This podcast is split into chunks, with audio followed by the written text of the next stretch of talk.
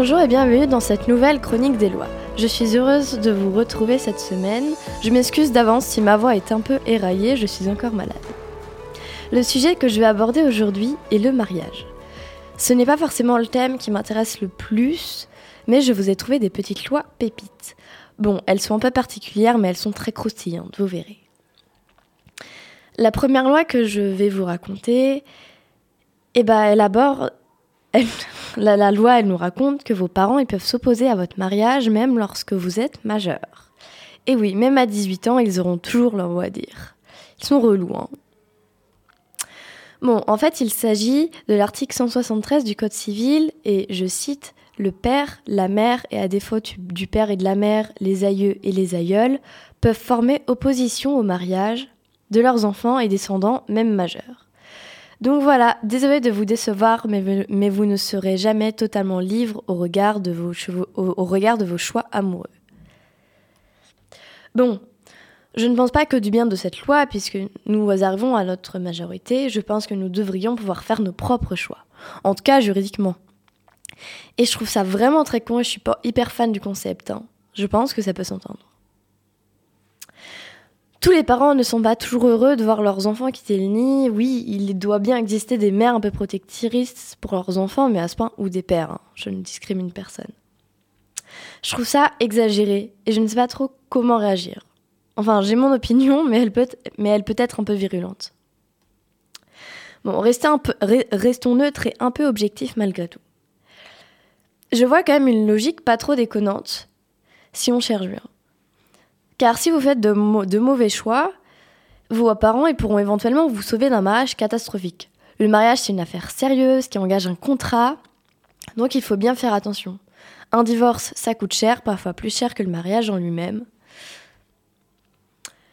Après, si vous n'avez pas de bonne relation avec vos parents, ils peuvent être tentés d'être procéduriers et donc de faire appliquer cette loi. Donc par précaution, je vous déconseille de vous disputer avec vos parents quelques jours avant le mariage. Hein. Ça vaut évidemment pour votre moitié, mais ça, c'est de la logique. Dans la même veine, je vous encourage à bien vous entendre avec vos, beaux-parents. Ça peut empêcher ce genre de désagrément. Bon, il n'y a pas que ça qui peut empêcher un mariage. Il peut y avoir un problème dans les procédures légales, un refus du maire ou de l'officiant. Les raisons elles sont multiples finalement. Mais si vous avez tout bien fait et que papa-maman se, se réveille en disant qu'ils ne sont plus d'accord, vous êtes foutu. non, franchement, je ne vous le souhaite pas. Si vous voulez vous marier ou, que c'est déjà prévu, je vous félicite et je vous souhaite que ça se passe le mieux possible. Mais si vous avez des parents ou des aïeuls relous, je vais vous donner des solutions. Bon, je vais vous proposer des solutions puisque, je trouve cet article de loi vraiment scandaleux.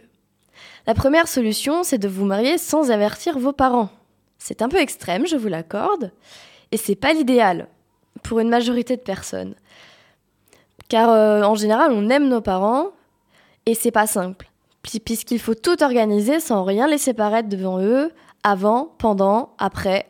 Enfin bref, c'est la galère. Parce qu'un mariage, c'est quand même pas la chose la plus discrète du monde. La deuxième solution, c'est la moins fun, mais sûrement la meilleure, c'est que vos parents soient d'accord avec vos choix et qu'ils ne leur viennent jamais à l'idée de faire annuler votre mariage. Bon, pour cette solution qui n'en est pas une, on va gentiment l'ignorer pour le bien de ma chronique. La troisième solution, qui me paraît pas trop mal, c'est que vos parents ne prennent pas connaissance de cette chronique ou de cette loi, tout simplement. Et s'ils ne s'y connaissent pas en droit, dans ce cas-là, c'est encore mieux. Après, j'ai pas 50 solutions et c'est pas vraiment des solutions à proprement dites.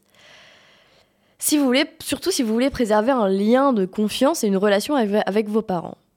Mais bon, si vous m'écoutez un peu trop, c'est pas mon problème, je ne prendrai aucune responsabilité. Si un truc sur lequel j'ai rien dit ou très peu, c'est qu'on parle pas que de vos parents. On parle aussi de vos aïeuls en général. Donc ça élargit le champ des possibles et c'est pas dingue.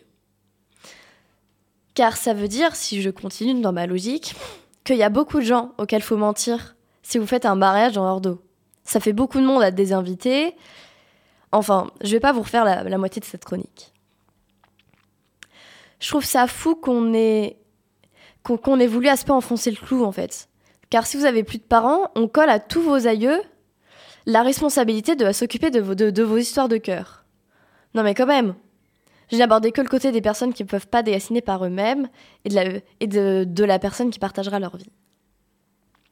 Mais le parent dans tout ça, qui a dit qu'il voulait être mêlé aux affaires, de hacker de, de, son gosse? Bon, je ne vais pas les plaindre, c'est eux qui ont, qui ont les cartes main, les cartes en main, et surtout ils ont un moyen imparable de gâcher ce qui est censé être le plus beau jour de votre vie.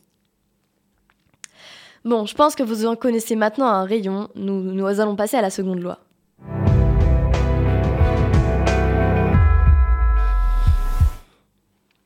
La seconde loi que je vais aborder aujourd'hui, c'est encore sur le mariage, comme je vous l'avais annoncé.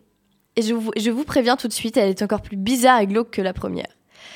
Le président de la République peut autoriser les mariages incestueux. Bon, si je trouvais la première loi de à cette émission particulière, celle-là, je ne vous dis pas. Bon, on a tous euh, entendu parler d'inceste, on sait ce que c'est. En tout cas, si vous ne vivez pas dans une grotte. Voilà. Et peut-être que même que vous l'avez déjà expérimenté, je ne veux pas savoir. Mais je ne suis pas sûre que quelqu'un se soit dit tiens, si je me mariais avec mon cousin ou ma tante. Je n'arrive en tout cas pas à l'imaginer, mais j'arrive à la conclusion que si cette loi existe, c'est qu'à un moment donné, ça a dû venir à l'esprit de quelqu'un. Alors que ce soit clair, j'adore ma famille et pour la plupart ils sont très beaux, forcément, puisque nous sommes de la même famille. Mais il ne m'est jamais venu à l'esprit de tenter quoi que ce soit avec eux et encore moins de me marier avec eux. Non mais vraiment, non merci, je les supporte déjà assez. Bon, tentons de rester un tantinet neutre quand même. Si vous tombez amoureux un jour de, votre cousin, de votre tante, éloigné ou pas, eh bien le mariage est tout de même possible. Oui, oui, moi aussi ça me choque un peu, mais bon. Il existe une loi là-dessus, alors je ne dis rien. Mais les conditions, elles sont pas simples. Car c'est pas un mariage classique, c'est un mariage qui doit être autorisé par le président de la République en lui-même. Et je pense sincèrement que M. Macron a autre chose à faire de, à, ses journées en ce moment. On passe le bonjour aux grévistes et aux agriculteurs. Je ne pense pas que ça soit une démarche qui soit très facile malgré tout.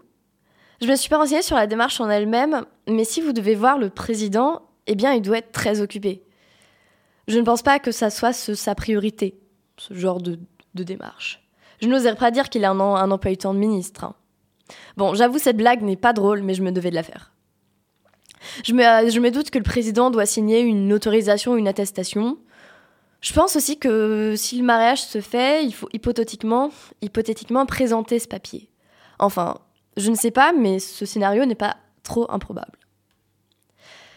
Bon, passons maintenant à l'instant un peu philosophique. On ne choisit pas de qui on tombe amoureux et franchement, je vous souhaite pas de tomber amoureux de quelqu'un de votre famille. Déjà, je pense qu'il y a assez de monde sur Terre pour que votre âme sœur soit quelqu'un d'autre qu'un membre de votre famille qui porte le même nom de famille que vous. Après, le cœur a ses raisons que la raison ne connaît point.